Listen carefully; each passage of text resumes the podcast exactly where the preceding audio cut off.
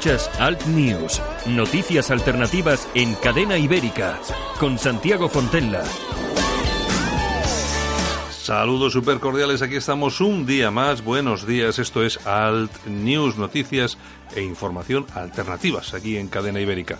Saludos super cordiales en la técnica de Javier Muñoz y este que os habla, Santiago Fontela, y por supuesto de todo el equipo que hace posible este programa aquí en los estudios de Cadena Ibérica en el País Vasco, en Bilbao y también en Madrid.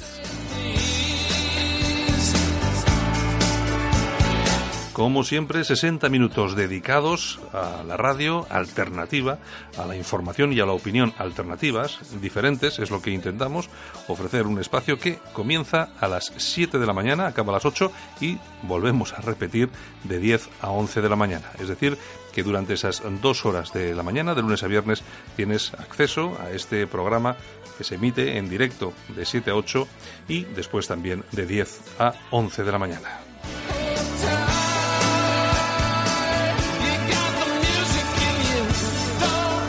Lo dicho, vamos a comenzar, nos vamos a ir a hablar con Enrique de Diego, es el director y editor de Rambla Libre. Vamos a ver qué es lo que opina, cómo está no solamente el periódico, sino algunos otros asuntillos de los que seguramente nos va a hablar ahora mismo.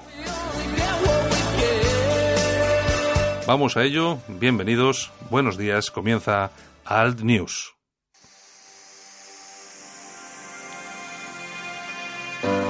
Líderes políticos, líderes de la empresa, de la cultura. ¿Qué piensan? ¿Qué opinan? Conócelos en las entrevistas de actualidad de Alt News con Santiago Fontenga. Y hoy nos vamos a hablar con uno de esos eh, periodistas de raza, buen amigo de esta casa y director y editor de ramblalibre.com, don Enrique de Diego. Buenos días. Pues muy buenos días, don Santiago. Mucha, muy contento de hablar con usted. Pues igualmente, para mí siempre sabes que es un, es un placer tenerte aquí, charlar contigo, porque además siempre aprendemos algo. Bueno, me alegro mucho. ¿Qué tal va? Yo también. ¿Qué, tal va? Bueno, eh, Rambla Libre, que es el periódico que edita y dirige Enrique, Enrique Diego, que es uno de esos digitales que nosotros siempre decimos que son digitales alternativos, más que nada porque cuentan cosas que normalmente no se cuentan en otros medios y que yo creo y yo creo que va muy bien, ¿no, Enrique? Bueno, va fenomenal, es una gran alegría, me va mejor eh, cada día, espléndidamente con, con muchísima audiencia y con muchísima influencia, además en un momento de fuerte cambio en el mundo y en la línea digamos, eh, correcta, aunque sea un término que hayan pervertido un poco. Eh, le describo en qué sentido va en la línea correcta y por tanto se está apuntando mucha gente a Rambla Libre. Aquí en España vivimos un espejismo, pero en Europa hay un tsunami identitario. El próximo domingo 9 de septiembre son las eh, elecciones en Suecia. Sí. Eh, las encuestas son algo confusas, pero marcan una tendencia en la que eh, la socialdemocracia sueca va a obtener el peor resultado de su historia. Y eh, Demócratas de Suecia, que es el partido identitario, lo que la escoria y la gentuza llama extrema derecha, la escoria y la gentuza del sistema, sí. son escoria, eh, va a obtener obviamente el mejor resultado de su historia. Digo que son confusas porque en principio las encuestas dan que gana demócratas de Suecia. Sí, bueno, hay, hay, varias, hay varias encuestas que circulan por ahí. Eh, lo que sí es cierto es que los, los medios más eh, oficiales, vamos a decir así, lo, lo sitúan en segunda posición. Lo que pasa, lo que pasa es que puede haber gran sorpresa ahí, ¿eh? Bueno, claro, ya la sorpresa es que está, vamos, eh, a la par que la socialdemocracia. Estamos hablando de, del paradigma de la socialdemocracia, del paraíso sueco que se ha convertido en un infierno, el, el país con más violaciones del mundo perpetradas por eh, por musulmanes, obviamente. Eh, los dirigentes eh, socialdemócratas decidieron que era muy adoptar una posición que no es de izquierdas, que es una posición neoliberal o de George Soros, ¿no? Estarían financiados o pagados, que es eh, que entraran musulmanes en tropel y han entrado muchísimas. Hay gente que dice que más de un millón en una nación con, con 9 millones de autóctonos, otros hablan de 400.000 en los últimos años. Esos 400.000 o ese millón no han ido a vivir a las urbanizaciones de los dirigentes socialdemócratas chanchipirulis, sino que se han ido a vivir a las barriadas de eh, los votantes socialdemócratas, porque lo que se está produciendo es que los votantes socialdemócratas pasan a votar a demócratas de Suecia. Pero esto también está sucediendo en Alemania, donde Alternativa para Alemania, ese gran partido, ese heroico partido al que han pretendido hacer una especie de montaje en Chemnitz presentándoles como neonazis eh, para intentar ilegalizarlos, están en segunda posición y lo mismo, es decir, son los votantes socialdemócratas los que pasan a, a votar alternativa para Alemania. Hoy el ministro del interior de Sajonia. Todo esto lo pueden seguir en Rambla Libre, lo estamos siguiendo muy bien, orientativamente muy bien y eh, somos ahora mismo el mejor digital con mucho de España y de Europa, es decir, pues, contrastando. Entonces, eh, eh, ha dicho el ministro del Interior de Sajonia que no hubo ninguna caza de extranjeros. Se ha hecho viral o muy influyente un vídeo de que sale una petarda, esto es una gerula, eh, eh, ha sido un fracaso, esta de la contramanifestación, que siempre lo hacen para que el titular sea incidente, si parezca que eh, todo el mundo tiene incidentes, ¿no? Que, que todo el mundo es violento, que es violento lo que ellos llaman la extrema derecha, que como decían en las manifestaciones, somos el pueblo. Bueno, eh, hay una gerula de estas, una petarda, eh, que le pregunta a un señor mayor, pues con ese tono de histeria moral, de esta escoria, eh, que eh, ¿por, qué se ¿por qué te manifiesta? ¿Por qué te manifiesta? Y entonces el otro le dice, mira, me manifiesto, es un señor de edad, porque ya no puedo ir con mis nietos al centro de mi ciudad. Claro. Porque mi hija ya no puede salir sola por su ciudad y porque todos estos musulmanes que nos habéis metido aquí de alemán lo único que han aprendido es ¿quieres follar? ¿quieres follar? ¿quieres follar? Sí, sí, sí. sí Entonces... Sí, sí, no, sí, sí, que te doy, te doy razón, que yo he visto el vídeo y que además es, eh, es sorprendente, sí. Sigue, sigue, perdón, Enrique. Entonces hay elecciones el 14 de octubre en Baviera y Angela Merkel se va a ir a la mierda. Hmm. Hombre. Pero además absoluta mierda. Macron está ya absolutamente desprestigiado, 10 puntos por debajo eh, en popularidad de Julio, ya eh, está en un 32, un 33%, la cifra, vamos, que ni Hollande, ¿no? Eh, el de Francia, para frenar a Marine Le Pen, el sistema sacrificó la socialdemocracia, ahí ya ni existe, ¿no? Es, Manuel Valls era de los últimos y ahora está por aquí con Ciudadanos o con, con una señora que parece ser que, que anda que anda por aquí liado en Italia había un tal Matteo Renzi que era como un payaso, eh, la izquierda está para el forense, la socialdemocracia está para el forense. Y de España ya vaticino de Santiago Fontella, desde este gran eh, programa que usted tiene que el Partido Socialista Obrero Español va a desaparecer no quedarán ni las siglas. Y en ese sentido, y perdone eh, la morcilla, recomiendo a todos los oyentes que entren en Rambla Libre en Legión y que lo difundan.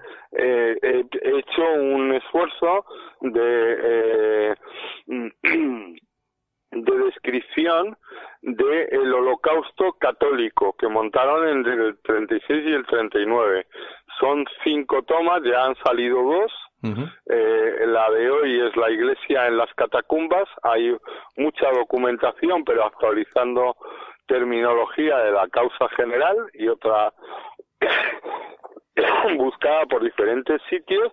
Y bueno, la gente, eh, los socialistas y toda la escoria frente populista, toda esa gentuza, eh, esa pandilla de criminales, en la historia de la crueldad humana solo han sido igualados, no superados, igualados, no superados por el Daesh. La gentuza de una crueldad al nivel del Daesh, ¿no? Ahí se describen, bueno, en, en la diócesis de Barbastro el 88% de los sacerdotes muertos, ¿no? Escenas terribles, ¿eh?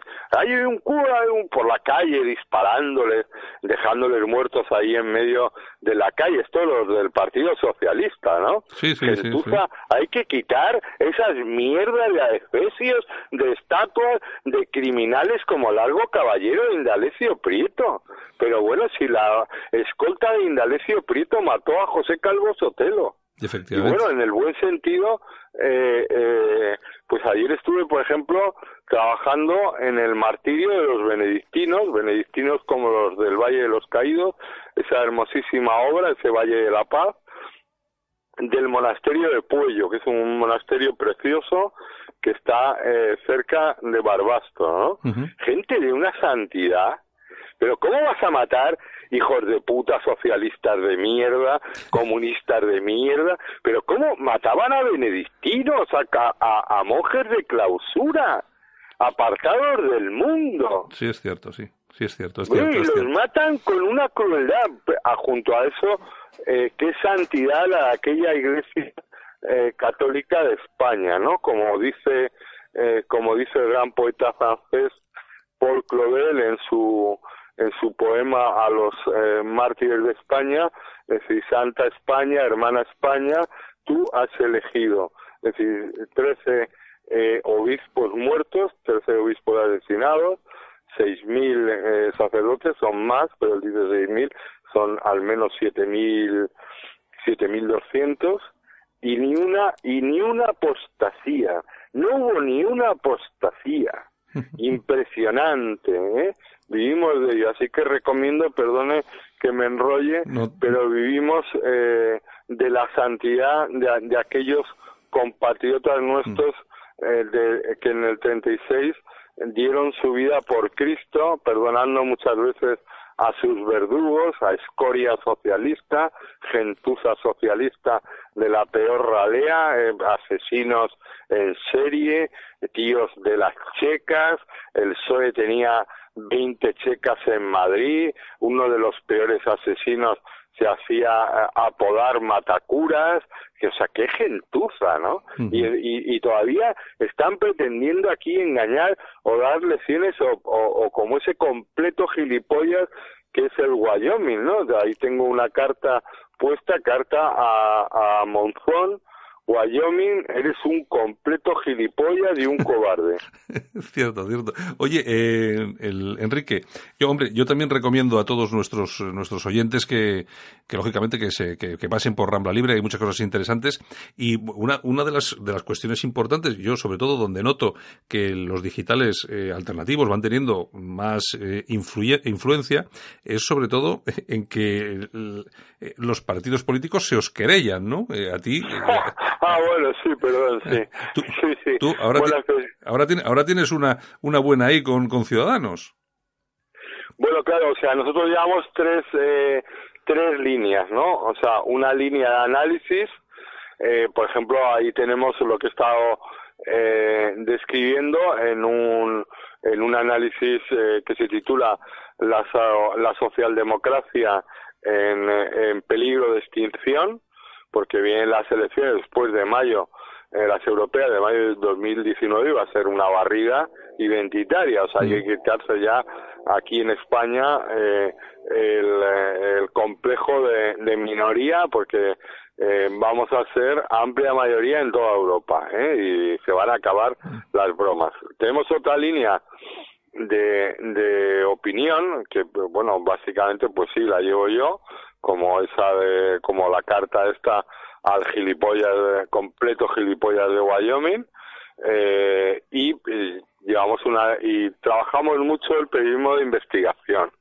Entonces, en ese sentido, pues hemos ido haciendo una, eh, entre otras muchas, otra muy fuerte, pues es la corrupción de Mariano Rajoy en el registro de la propiedad de Santa Pola y luego el, eh, eh, sobre la corrupción de José Bono y sus cuentas corrientes en las Bahamas con la friolera de 160 millones de euros. Y otra línea de investigación que hemos llevado es sobre la financiación de Ciudadanos, que ríete tú de la de Bárcenas, ¿no? Porque Ciudadanos ha funcionado y funciona, sigue funcionando como una eh, cosa extraña, pero vamos, que se parece mucho a la franquicia. Es decir, hay un franquiciador que es Ciudadanos, luego hay una serie de gente que quiere mojar y que quiere tener un puesto y quiere tener un sueldo. En esta situación de crisis, la política es uno de los mercados de trabajo más apetitosos y entonces eh, no hay ningún tipo de financiación legal, sino que eh, el dinero se lo llevan los de Barcelona y los de los pueblos tienen que eh, currarse la financiación y llegar a niveles de salvajadas como llegaron en Fuenlabrada, donde los cinco primeros, eh, el, que quisiera ir entre los cinco primeros, que eran los puestos de salida, los puestos de salida que lo iban a tener sueldo, tenía que poner eh, 11.000 euros. Ahí es, donde, ahí, ahí es donde viene la querella de, Ciudadanos, ¿no? Sí, de un calvoré Ignacio Aguado, portavoz de la Asamblea de Madrid, un perfecto inútil eh, eh, que en vez de estar calladito o en vez de estar él eh, en el juzgado o, o, en prisión preventiva, pues entonces presenta eh, un, una chorrada que admite el derecho procesal español, que es un acto de conciliación, que es una pérdida de tiempo para ir allí a decir que me ratifico en el artículo y que el que tiene que dar explicaciones es él. Pero durante cinco minutos se permite agredir a la libertad de expresión, pedir que retire, eh, promover la censura, pedir que retire el artículo, eh, pedir que eh, yo escriba una rectificación pidiéndole disculpas diciendo que todo es mentira y luego 3.000 euros, ¿no? Es decir, bueno, pedazo de imbécil que eres Ignacio Aguado. Te, vas a tragar eh, el, el hacerme perder el tiempo el próximo día 13, porque voy a ir a por la financiación de ciudadanos a muerte. Bueno, pues oye, Enrique, ya nos contarás a ver qué tal va el qué tal va el tema. Me imagino que, bueno, es lo que dices tú, se quedará prácticamente en nada porque tú mm, tampoco has dicho eh, ninguna cosa que no sea cierta. Además se sabe porque lo han dicho personas. Claro, lo han dicho personas, lo han dicho personas de ciudadanos, ¿no? Vamos a ver, yo si digo que que eh, Monzón es que es un completo gilipollas, es porque es un completo gilipollas y lo puedo demostrar. ¿Vale? Entonces, eh, mm, si digo que los socialistas entre el 36 y el 39 eran criminales, solo igualados por los eh, sádicos sanguinarios musulmanes del Daesh, es porque es así. Y por supuesto, si digo que eh, Ciudadanos en toda la comunidad de Madrid funcionó en el año 2005 con una eh, eh, financiación completamente ilegal y que sigue funcionando con una eh, con una estructura de, de, financiación ilegal que para que lo entiendan los oyentes es como una franquicia en la que la gente de el grupo de la mire funciona de la siguiente manera pero aquí da lo mismo como estos por ahora nos ha abierto la veda el señor Ignacio Aguado eh, y la gente de la Asamblea de Madrid, de su grupo, envía todo el dinero que recibe en la asignación, las subvenciones que recibe para el funcionamiento del grupo, se lo envía a una cuenta corriente que tienen eh, el Banco Popular, en ahora claro, Santander, en, en la sucursal del Círculo de Bellas Artes eh, y que está a nombre de eh, Carlos eh, Cuadrado y de José Manuel Villegas, del número 2 de, de Ciudadanos. Y estos señores después les mandan un eh, mandan el 70%, es decir, que el partido se financia con el 30% de las eh, de la asignación de Coyullos, de la asignación de Fuenlabrada, de la asignación de Móstoles, es un escándalo que por supuesto llevaré a la fiscalía y que iré con querella, ¿eh? si, contra esta gente, dado que la fiscalía anticorrupción se parece más bien a la Fiscalía Corrupción, pues me va a tocar ir a, a la querella. Entonces, al final han terminado haciendo un enjuague y, eh, y, y para cubrir eso, poner una especie de contrato mercantil según la cual eh, el señor Ignacio Aguado, por ejemplo, en la Asamblea de Madrid contrata con ciudadanos una especie de asesoramiento. Vale, cachondos, pues os va a tocar presentar las facturas de eso porque eso es todo mentira. Es un 30% de comisión que se llevan los chicos de Barcelona para, eh, para financiar el partido. Bueno, pues nada, Enrique, se nos acaba el tiempo. Eh, vamos a estar atentos a la cuestión y si te parece, esto lo tienes el día eh, 9, ¿me has dicho? El día 13. El, día, 13. pues A una hora muy temprana para mí, eh, que, soy muy noctámbulo, me parece cada 10 y cuarto, o sea que voy a llegar con un cabreo sordo, ¿eh? y además a este tipo de actos no va el, el, el cachondo de Ignacio Aguado, sino que va un abogado y, va un procurador y a mí me toca ir ahí a, a hacer el paripé, o sea que me van, me van a, a, a, las amígdalas se me van a inflamar mucho. Bueno, Enrique, pues si te parece bien, podemos quedar ya, si quieres, eh, para el, para el día 14 y, y, nos comentas qué tal ha ido la, la jugadita, ¿de acuerdo?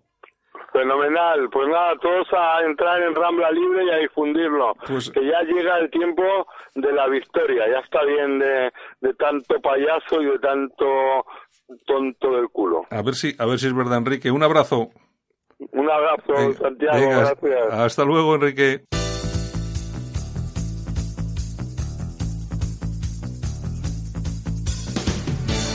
Ahora en Alt News, revista de prensa. Los titulares de los medios alternativos en Internet con Yolanda Couceiro Morín. Buenos días, doña Yolanda. Pues muy buenos días y fresquitos. Hoy no hace tanto calor como estos días atrás. Bueno, son cosas que, que pasan, más que nada porque el tiempo es inevitable. Bueno, bueno. hoy me he traído al perro, me he traído a mi perro, Aquí, está, aquí lo tenemos, lo tenemos aquí en medio del, del estudio danzando. Esperemos que no vea nada raro. Le hemos dejado ahí un, un muñeco. Bueno, realmente le hemos dejado un lazo amarillo para, para que lo muerda y a ver si. no lo verán tus ojos. a ver si a ver si destroza el lazo amarillo de, de los separatistas estos. Ya, ya, ya, ya. Bueno, ¿qué tal? Bueno, ya he visto que has tenido un día atareadillo ayer en, en Twitter otra vez, ¿no? Pues sí, eh, hemos hecho ahí un hilo con el tema de las eh, empresas que quieren boicotear los... Eh, los independentistas eh, catalanes. Sí, porque aquí. Es que parece que se, que se desangran cada vez que hablan del boicot de, España a los productos catalanes y eso sale en todos los medios de comunicación y está todo el mundo como asustadísimo, Dios mío, esto no se puede hacer porque hay gente... Y luego, y luego resulta que viene Yolanda en su Twitter y ha puesto un hilo pues con 8 o 10 eh, em, ejemplos clarificadores y clarificantes. Y con los nombres de todas las empresas que quieren boicotear. Eh, exacto, de lo que es el boicot del separatismo catalán a los productos españoles. Pero, pero que esto viene ya viene de tiempos de Puyol. Claro, sí, pero bueno, pero vamos a ver que, que existe ese ese ese ese, boicot existe, existen esas listas, existe eh, pues no además no solamente de productos, pues eso, aquí cuando oyes hablar del del, del boicot a los productos catalanes siempre hablan del, del champán, del cava, digo, y alguna cosa más. No, no, aquí hay hasta hoteles. Sí, hay un listado impresionante. ¿eh? Empresas de todo tipo y bajo ese término de no comprar productos españoles, no solamente los productos, sino no utilizar cualquier cuestión que sea de hostelería, de, de, mecánica. Hay, una página en, Twitter, eh, arroba Consum República, pues eso, que hace el llamamiento a, no comprar nada de esto porque dice que, bueno, eh, por la dignidad de los independentistas catalanes y porque España les roba. Sí, es que estamos, es que estamos con lo de siempre. España, España ens roba. Ens roba. Bueno, pues, pero la cuestión importante es la siguiente. Cuando Yolanda ha puesto algún tuit en referencia al boicot de los, de, a los productos catalanes, porque que se hacía o que salía o que ha salido. Ahora, la última ha sido lo de la botella esta famosa de Fombella, que tenía el tapón amarillo. Bueno, bueno, que yo, Que, la que, salía. que salía una gorda y mm. además que tú no habías puesto que hay que hacer boicotar. Tú has dicho, oye, esto trae un tapón amarillo, no sé, es, es, para ver, a ver qué es lo que es esto y tal. Y bueno, has tenido cientos de mensajes negativos. Y mm. luego cuando has puesto esto has dicho, ya verás, como ninguno de estos eh, comenta, oye, ni un solo comentario nadie, nadie, de los merma, de los mermas separatistas sobre su canallada y su apoyo ¿eh? a ese boicot a los productos españoles. Y es en lo que estamos, que estamos siempre haciendo el tonto. El Pues sí, pues sí. entre las eh, empresas que quieren boicotear, pues así sencillitas y más eh, famosillas entre la gente, pues tienes pues cerveza Alhambra, Mau. Con lo rica que está la Alhambra. Agua de Solán de Cabras, café Saimaza, y no te lo pierdas el jamón de jabugo de Guijuelo ha dicho que no se puede comprar. Es que estos encima de independientes son tontos. Son tontos, es verdad. Son tontos. Esto es, igual, que los musulmanes. Oye, que no comen jamón. Bueno, pues más, más tocamos los demás. Jamás tocamos. ¿no? A mí me encanta. No os preocupéis que más tocamos. En fin, ¿qué le vamos a hacer? Ay, señor, señor. Bueno, ¿qué tenemos por ahí? Bueno, pues mira, nos vamos si quieres con ramblalibre.com. Mm, muy bien. Que nos cuentan que niños inmigrantes han violado a un niño de 10 años, a un alemán. Resulta que se iban de excursión, la típica excursión que hacen los colegios, a visitar un castillo a unos 120 kilómetros más o menos de Berlín. Iban 38 niños y tres profesores. Total que a este niño alemán, pues le, toda la mañana insultándole y amenazándole y tal. Y cuando llega la noche, pues resulta que le cogen entre tres, lo violan y ningún niño ha visto nada y lo que es peor, los profesores ni han visto nada ni han oído nada. Ningún profesor ni nada. Bueno, es lo que hay. ¿eh? Aquí esto está, está, siendo, está siendo todo una, una película de, verdadero terror. ¿eh? Impresionante. O sea, un niño de 10 años que se va de excursión con toda la buena voluntad del mundo que le dejan los padres y se encuentra con esto.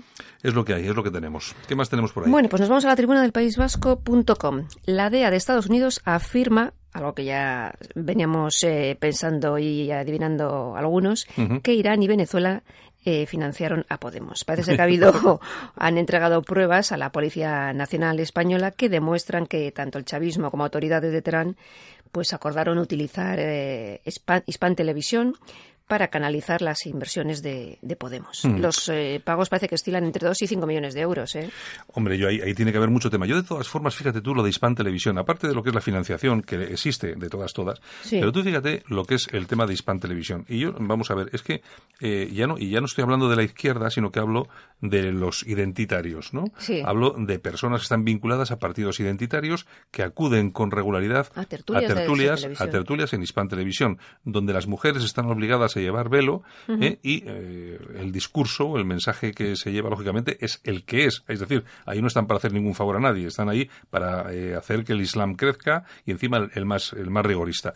Yo no entiendo que personas que día tras día están diciendo que la islamización de Europa es un peligro, la islamización de España, que luego acudan a ese tipo de, medios yo tampoco Lo entiendo, yo tampoco. Yo no, es que aunque, aunque te diga, aunque te dejen decir lo que quieras, aunque te dejen decir lo que quieras, eh, lo estás diciendo, es como, es, exactamente estás diciendo lo que decía Pablo Iglesias. Es que no nos gusta esto, dirán, pues ya sé, a las mujeres les pegan, pero oye, ¿qué queréis que haga? Pues ahí me dejan ir y yo voy. Pues no. Pues no, pues, pues no. yo no. yo no voy a ningún sitio. Yo, además, yo hay una cosa que tengo muy clara. A mí me ofrecieron. Sí. Cuando fue, cuando es eh, una de las, no sé, no sé, la anterior intifada, una cosa así, eh, oye, pues es que están buscando una persona que hable a favor de Israel en todo esto. Y como yo sé que tú apoyas a Israel en esto, a ver si quieres ir. Pues no.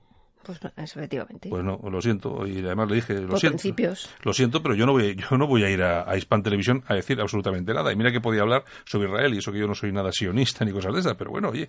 Eh, pero si estás criticando una cosa, pues. Eh, claro, oye. Claro, luego tienes que, luego tienes que ir un poco y cumplir un poco con esa, con ese tema. Bueno, Así nos va. En fin, bueno, nos vamos al correo de Madrid, donde nos cuentan que el PSOE trata de vetar un acto de homenaje a los caídos eh, por España y a las víctimas del terrorismo en Brunete. Mm. Resulta que va a haber una carrera, una motera, una carrera motera que organizan ocho asociaciones y también la Asociación de eh, Cuerpos y Fuerzas de Seguridad del Estado de Víctimas del Terrorismo. Y el PSOE ha dicho, pues no, que hay que boicotear también estas cosas porque estos son radicales de ultraderecha. Mm, bueno, yo no sé, me parece que la asociación esta no, la llevaba este, no me acuerdo ahora, tú fíjate que me, este, este hombre que estaba en Murcia, creo yo. Ay, sí, no me acuerdo cómo se llama. pero bueno, sí, sí, que estuvo trabajando eh, aquí en el País Vasco mucho tiempo, los años del plomo. Eh, efectivamente. Pero sí, aquí es lo que hay. Oye, que quieres hacer una no, es que esto es de ultraderecha. es, ultra, ya no puedes hacer nada. Esto ya es, es, es que, oye, nos trata yo estoy, yo estoy, yo estoy alucinada. Como si fuéramos verdaderos pordioseros, ¿eh? O sea, simplemente por pensar como pensamos. Y además hay una cosa que está muy clara. Jamás hemos hecho daño a nadie jamás eh, hemos perjudicado a nadie, simplemente siempre hemos dicho lo que pensábamos. Por, e- por hemos- eso, por eso te hemos- critican. Lo hemos defendido siempre de forma democrática, habrá gustado a unos más, a otros menos, pero oye, nos tratan como verdaderos apestados. Algún día contaremos algunas cosas, eh, sobre todo del Partido Popular, eh, eh, a ver si alguien escucha algo, porque eh, se han portado como unos verdaderos sinvergüenzas muchas veces. Muchos de ellos, sí, sí, sí. Bueno, ¿qué más? Es que ser independiente en este país tiene un precio. Pues sí, venga, Y es, y es caro. ¿qué más tenemos? Bueno, nos vamos a casoaislado.com y seguimos. Musulmanes violan a una niña de 14 años y la dejan embarazada. Parece ser que, según el diario inglés, eh, el Mirror, esta banda de musulmanes, porque ahora hay muchas bandas de musulmanes en Rotterdam, eh, se llevó a la niña a un bosque, la drogaron y la violaron. Mm. La dijeron que si no se dejaba violar, pues que la dejaban allí tirada en el, en el bosque. Los Mm. que- violadores, por cierto, tienen 34 años y la niña 14. ¿eh? Claro, pero es que estos, estos, estos, estos lo pillan como algo normal, porque es una cosa cultural. Es lo que yo- hacen en sus países, Claro, entonces, pues es que vamos a ver, son delincuentes para nosotros, pero para ellos no son delincuentes, porque va en su cultura, en su ADN.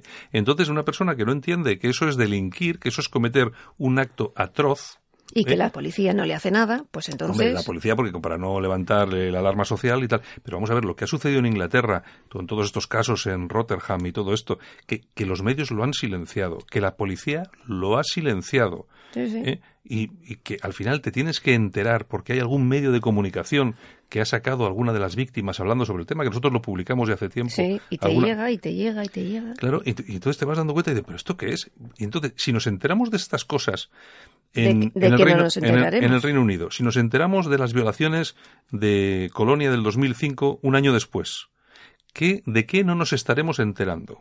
Pues imagínate, ¿Mm? De- imagínate lo de- que hay por ahí.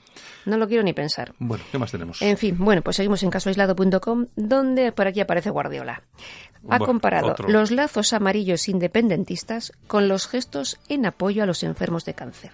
Resulta que hace unas semanas en Estados Unidos hubo un campeonato de, de golf con los mejores eh, jugadores de golf, entre ellos Tiger Woods, para hacer un homenaje a un jugador que tiene cáncer. Y claro, lo mismo que aquí tenemos el lazo rosa para el cáncer, allí casualidad Es son amarillo. amarillos. Sí, es amarillo. Y aquí el amigo Guardiola pues ha dicho, pues eso, que los lazos amarillos son... Bueno, pero es que, es que Guardiola es un, es un, es un, es que es un impresentable. O sea, es un bobo, es claro, un bobo. Es que tampoco, o es sea, que- comparar es- los lazos amarillos con el cáncer, Es que tampoco, eh, tampoco vamos a entrar mucho en esa discusión porque se define a sí mismo y no tampoco hay que darle muchas vueltas para.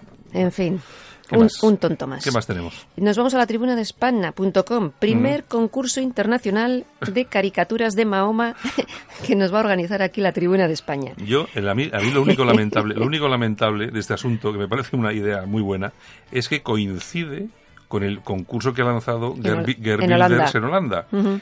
y, y me temo mucho, a ver si hablo yo con José Le, me temo mucho que o han llegado tarde o han dicho o han aprovechado que el pisuerga pasa por allá y han dicho, oye, pues nosotros otro. Sí, eh, pero José le ha dicho que en, en- en la tribuna que puede concursar cualquiera, legales, ilegales, eh, cualquier ciudadano. Eso sí, con seudónimos, por si acaso allí... Mm, no sé, pues de todos, mo- de todos modos nosotros hace muchos años, hace ya muchos años, de hecho, cuando el aquel cuando eh, aquel periodista, bueno, era dibujante de aquel periódico, creo que era sueco, Sí, o sí, noruego, sí, sí. el Mm. Karl Lagersbar, no sé qué, que ya el pobre ha Mm. desaparecido porque lo buscan todos para cortarle el cuello. Y de aquella nosotros mm, eh, publicamos la, la tira completa de, de Mahoma de- de las, de las caricaturas de, Mador- de, Ma- de Mahoma que eh, dibujaron varios artistas europeos en solidaridad con él. Sí, Eh, por supuesto, que tuvimos que retirar, te estoy hablando de, eh, minuto, de minuto digital. hace muchos años. Y te estoy hablando de hace más de 10, más de 12 Ujú. años. Y tuvimos que quitarlo porque nos recomendaron quitarlo porque el tema puede ser muy problemático. De Ujú. hecho, todos aquellos que pintaron aquellas caricaturas Están buscados. han Están- desaparecido, han desaparecido. y nosotros, por suerte, eh, estamos todavía por aquí. En fin, ¿qué le Bueno, vamos oye, igual le mando yo una caricatura a Pues, José Le. Sí, man, total ya de puestos de perdidos al río, ¿no? Que se dice. Bueno, Bueno, eh, nos vamos a nuestras eh, toñejas. ¿Qué te parece? sí, vamos a irnos a, Javier a, Toñejas. a esas cositas porque si no el, el tiempo se nos viene encima. Vale, tú, ¿no? vale, vale. Pues bueno, venga, tú misma. Pues le vamos a dar la toñeja a UGT. ¿Solo una? Bueno, muchas. por tanta- le, de- le deberíamos de dar tantas toñejas como millones de euros han defraudado aquí a los a los pobres españoles. Es que, bueno, qué cara dura, ¿eh? Oye, en vez de eso de a las barricadas, a las mariscadas. Sí, sí, sí, sí. Oye, se, lo han llevado calentito, sí, pero además que se lo han llevado Qué caraduras. bueno, aquí han detenido hoy, no sé, han detenido unos cuantos, ¿no? Están en ellos, están en ellos. ayer han detenido, no sé, bueno, una cosa, una cosa, una pandilla impresentable. Bueno, ¿qué más? Bueno, y los aplausos. Aquí vamos a dar aplausos. A nuestro gran Rafa Nadal. Bueno. ¿Y por qué le damos estos aplausos? Porque tú no has visto el partidazo que hizo ayer, ¿verdad? No, no lo he visto.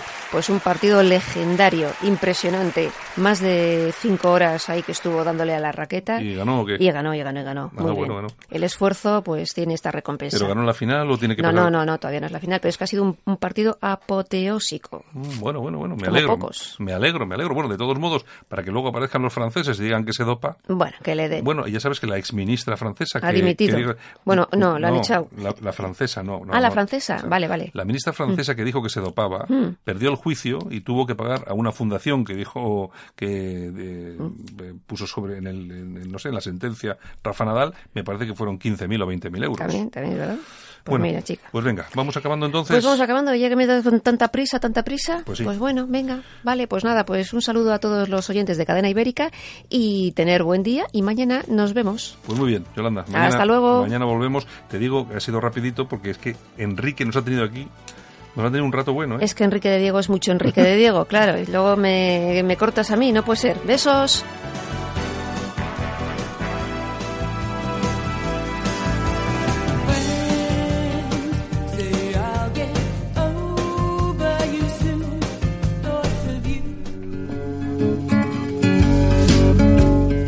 Si le cuesta trabajo empezar el día, el aseo diario le supone un esfuerzo, le da miedo salir solo de casa, en San Camilo Ayuda a Domicilio le prestamos la ayuda que necesita.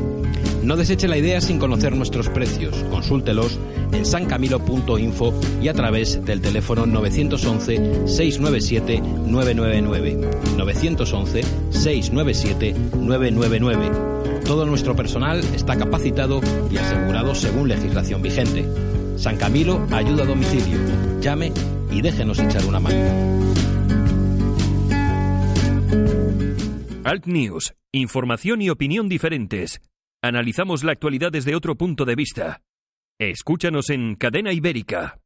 Y como todas las mañanas tenemos con nosotros a Pedro Ángel López, que es el director del programa Españoles por la Historia, que se emite aquí en Cadena Ibérica los sábados a las 5 de la tarde. Buenos días, Pedro. Muy buenos días, Santiago, y a quien nos escuche. Bueno, ya sabes que lamento mucho hacerte madrugar a estas horas, eh, pues, pero bueno, son, son, cosas, son gajes del oficio. Los autónomos no conocemos el, la parte el, sufrimiento. bueno, oye, Pedro, bueno, eh, usualmente, como conocen todos nuestros oyentes, tratamos durante un corto espacio de tiempo, por lo menos en cada programa, porque tampoco nos podemos extender enormemente, pero sí que le intentamos dedicar un poco de tiempo a la historia de España o historia que esté, bueno, vinculada con España, para que, sobre todo los más jóvenes, que es lo, lo que más importa ahora mismo, porque están absolutamente perdidos en estas cuestiones, pues que, pues que sepan alguna cosa o que les llegue alguna cosa más. ¿Qué tenemos hoy en esta efemérides para el día 6 de septiembre? Pues mira, el 6 de septiembre eh, de 1724 te cuento, ayer hablábamos de Luis XIV y decíamos, ¿qué ridiculación tiene Luis XIV con España? Pues muchísima. Entre otras, que es el abuelo de Felipe V, de Felipe V, Felipe de Anjou, que es el primer Borbón eh, de lo que llevamos hasta ahora, es el primero que empieza a reinar en España en el año 1700. Bueno, un 6 de septiembre de 1724, eh, nuestro querido Felipe V no fue mal rey, ¿eh? no vamos a ponerle, no fue mal rey. Es un Borbón, no fue mal rey. Bueno, el caso es que Felipe V en 1724 decide aplicar en su hijo Luis I. Eh, bueno, unos dicen que porque tenía ganas de relajarse, de ir un poquito de arceta por la vida y pensaba retirarse, eh, pues igual que hizo eh, Carlos I, pues eh, este que viene, retirarse en este caso en la granja. el caso es que mm, esto lo hace en enero, abdica en su hijo Luis, Luis I y en agosto su hijo Luis I se lo lleva a la viruela. ¿Sabes tú que la viruela ha sido mm, tenía un convenio con el de la el de la guadaña y, caían como como moscas.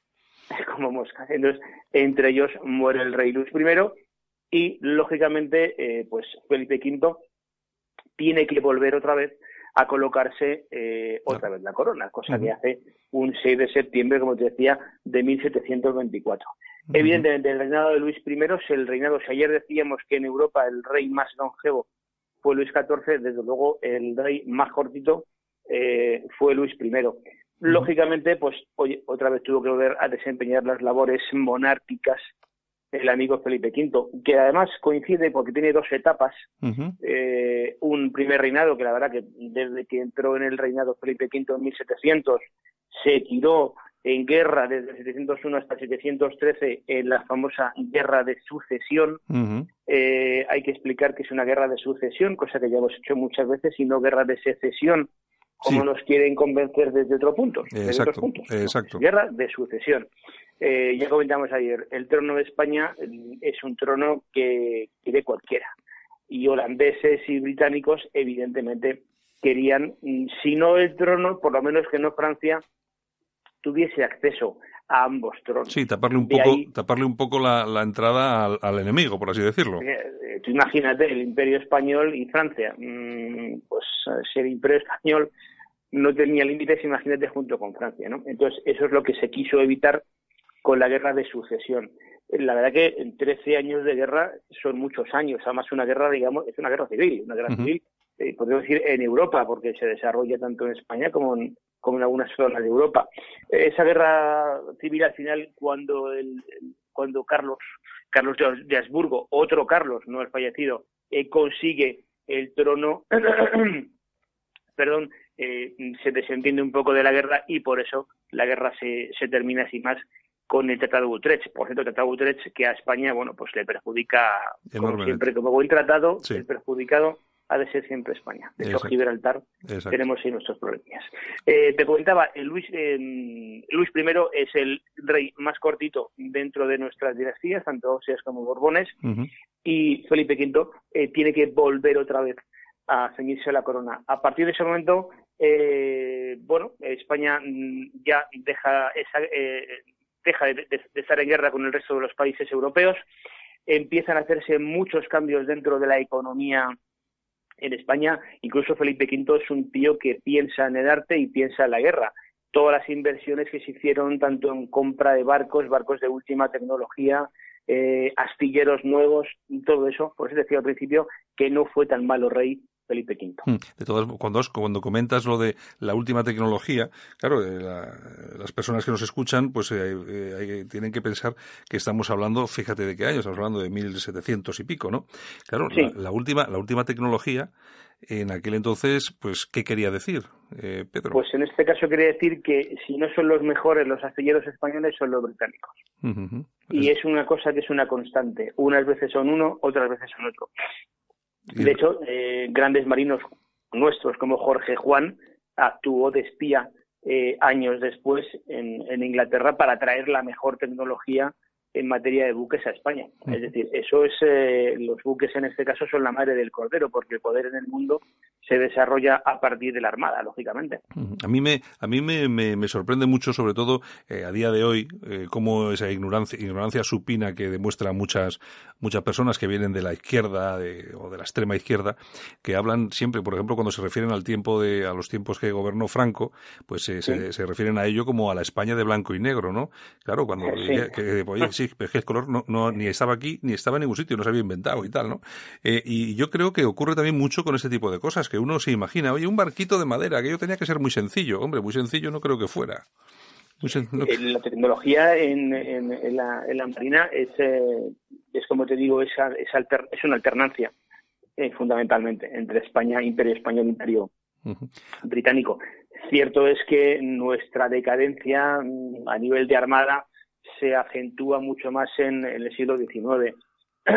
ya hablaremos algún día del asunto del submarino Peral, que podría haber alargado eh, lo que quedaba de imperio español por lo menos 50 años más y por el hecho de, del robo de esa tecnología del submarino eh, perdimos una serie de años.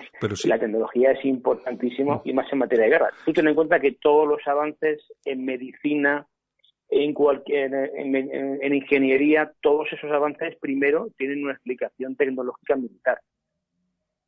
Sí, sí. Pero en, muchísimos casos. Eh, te iba a comentar una cosa interesante sobre el tema de Felipe V.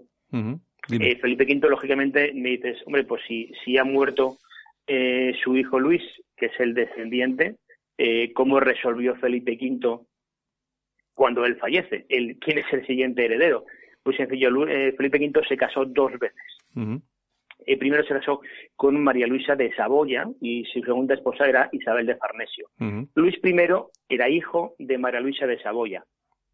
Cuando fallece Felipe V, que lógicamente en 1746 ya fallece, fallece el rey, el heredero suyo es Fernando VI, que sigue siendo hijo de María Luisa de Saboya. Eh, eh, ¿Qué ocurre? Después, cuando fallece Fernando VI, que también es, eh, fallece sin descendencia, el que, el, que, el que sube al trono de España es Carlos III. Carlos III es hermano de Fernando VI. Sigue siendo hijo de Felipe V. Oye, Pedro, a mí se me hace complicado, y me imagino que sobre todo para la gente más joven, todo, esto, eh, todo lo que es el, tema de la corona, no solamente en España, sino en Europa, sobre todo este cruce, este cruce entre familias, que hace, y lógicamente, y en títulos, ¿no? Que hace muy complicado entender eh, todo, el, todo el entramado de familias, de tronos. Porque tú, por ejemplo, cuando nos comentas, pues tú eres una persona que sí lo conoce eh, muy bien, pero eh, claro, mezclamos a Carlos no sé qué con Fernando no sé cuánto, resulta que son primos, es decir, pues todo muy familiar, ¿no? Y, Hay primos son. Y, claro, se nos, hace, se nos hace muy complicado, ¿no? Yo me imagino que sí que es verdad que puede llegar, sobre todo a la, gente más joven, quizá esa complicación puede llegarle, puede llegar a aburrirle, ¿no? Pero, mm, no sé, al final no creo que sea tan difícil, ¿verdad? Igual, igual se, se los árboles genealógicos de las familias reales eh, son marañas, claro. auténticas marañas. Eh, ten en cuenta que el reino, eh, los reyes españoles están mezclados con británicos, con franceses, con gente de todo tipo, con saboyas, con, con toda Europa está mezclada. Decíamos el lunes, si no recuerdo mal, que los reinos o los imperios no se unen, no se pegan con, con velcro se suelen pegar con matrimonio. Y al final del día, eh, aquí hay un pegue de matrimonios. Tú fíjate que estamos viendo cómo eh, Austrias con, eh, con, franceses están mezclados. Em, en el caso de España era curioso cuando la guerra de, de, sucesión em, los castellanos eran eh, proclives a los franceses, mientras que aragoneses y catalanes eran más cercanos a los Habsburgo. Eh, ¿Y por qué? Pues eh, bien sencillo, los castellanos estaban hasta las narices del despiporre económico que tenían eh, siempre los austrias en España. Los austrias en España empezaron llegando gastando dinero y matando gente. Aquí, ahora mismo todos hablamos, cuando hablamos de Carlos I, Felipe II, los tenemos en un altar. Pensamos que han sido los grandes emperadores los que han llevado a España a, la cúspide, pero hay que tener en cuenta que cuando entra Carlos I en España, lo primero que hace es, uh, es una riquitown, es trincar pasta de los españoles, de los castellanos para más eh, cargarse una serie de gente, los comuneros, es decir, imponer eh, su ley sin contar con los españoles para nada. Eso quieras que no, y luego aparte todo el dinero que se trajo, que siempre era no menos de un 20% el dinero que viene de, de las Indias, el, el oro, la plata, todo eso se dilapida en las guerras que los Habsburgo mantienen en todo el planeta. Por eso, lógicamente, los castellanos estaban un poquito hartitos y eran más proclives a la línea, a la línea francesa. Pues muy bien. Pedro, pues nada, si te parece acabamos por hoy y mañana volvemos con otro poco más de, de, historia, alguna efeméride que nos, que nos traigas y pues bueno, lo que pasa es que está bien ir con estas píldoras para, para ir asimilando un poco todo esto de la historia, que ya te digo yo que se hace un poco complicado, ¿eh? eh sí, las cosas como son. Hay veces, y muchas veces hablar de alguien y luego rectificas a los dos minutos de coño que que, no, que hay un Carlos III que fue rey de Navarra. No, pues yo me refería al otro, el que era el alcalde de Madrid. Sí, eso es verdad. Porque hay que decir, oye, ¿por qué no ponéis otros nombres, no los mismos siempre? Así es. Tipo Morito, ¿no? Son o Mohamed o Ali. Sí, eso, eso, eso, eso, son siempre los mismos, eso sí que son siempre los mismos, eso no, no cambian. Bueno, Pedro, pues nada, oye, pues te lo agradezco, muchas gracias por estar aquí esta mañana otra vez. Ya saben todos los oyentes que pueden em, escucharte los sábados a las 5 de la tarde en Españoles por la Historia con cositas muy interesantes que merecen la pena escuchar. Pedro, pues mañana, mañana, mañana otra vez aquí. Buenos días. Venga, hasta mañana. Venga, hasta luego. ¿Busca servicios de conserjería para su comunidad? LVT Iberia pone a su disposición los mejores profesionales. Contrate nuestros servicios y nunca más tendrá que preocuparse por bajas, absentismo laboral, suplencias. Adaptamos nuestro presupuesto a sus necesidades. Llame ahora y pida su presupuesto sin compromiso en el 91 724 23 92 o hágalo cómodamente a través de nuestra página web www.lvtiberia.com. LVT Iberia, siempre seremos parte de la solución. ¿Sabes lo que es 1785? El proyecto es una iniciativa privada, independiente y libre de connotaciones ideológicas que nace con el objetivo de mejorar la percepción que tenemos de nosotros mismos, de nuestro país, de nuestro estilo de vida, resaltando lo que nos une, nos identifica y nos hace únicos, y ayudando a superar las barreras que nos impiden exteriorizar nuestra propia identidad. 1785 es un proyecto participativo, con valores, que quiere transmitir una imagen fresca y renovada de España. Ahora puedes formar parte de ese proyecto. Únete a nosotros. Entra en 1785.es y descubre cómo.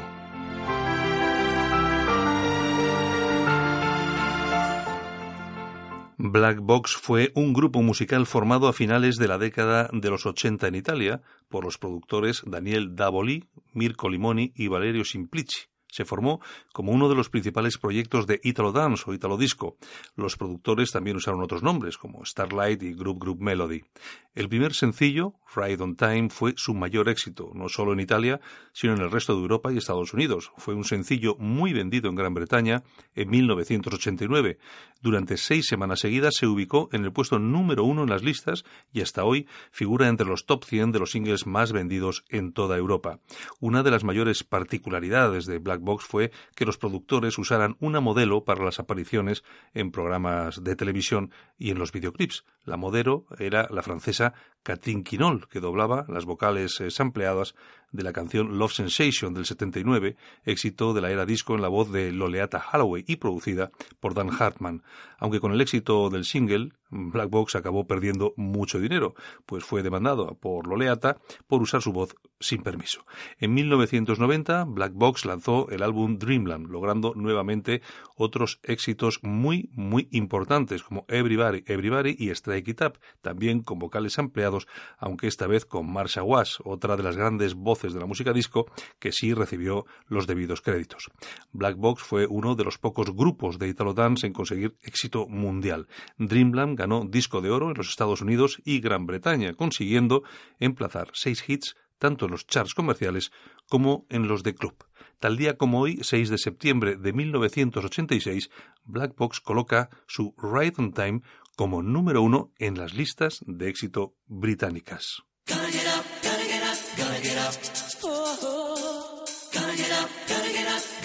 Muchas gracias por estar con nosotros. Aquí nos despedimos. Esto ha sido Alt News.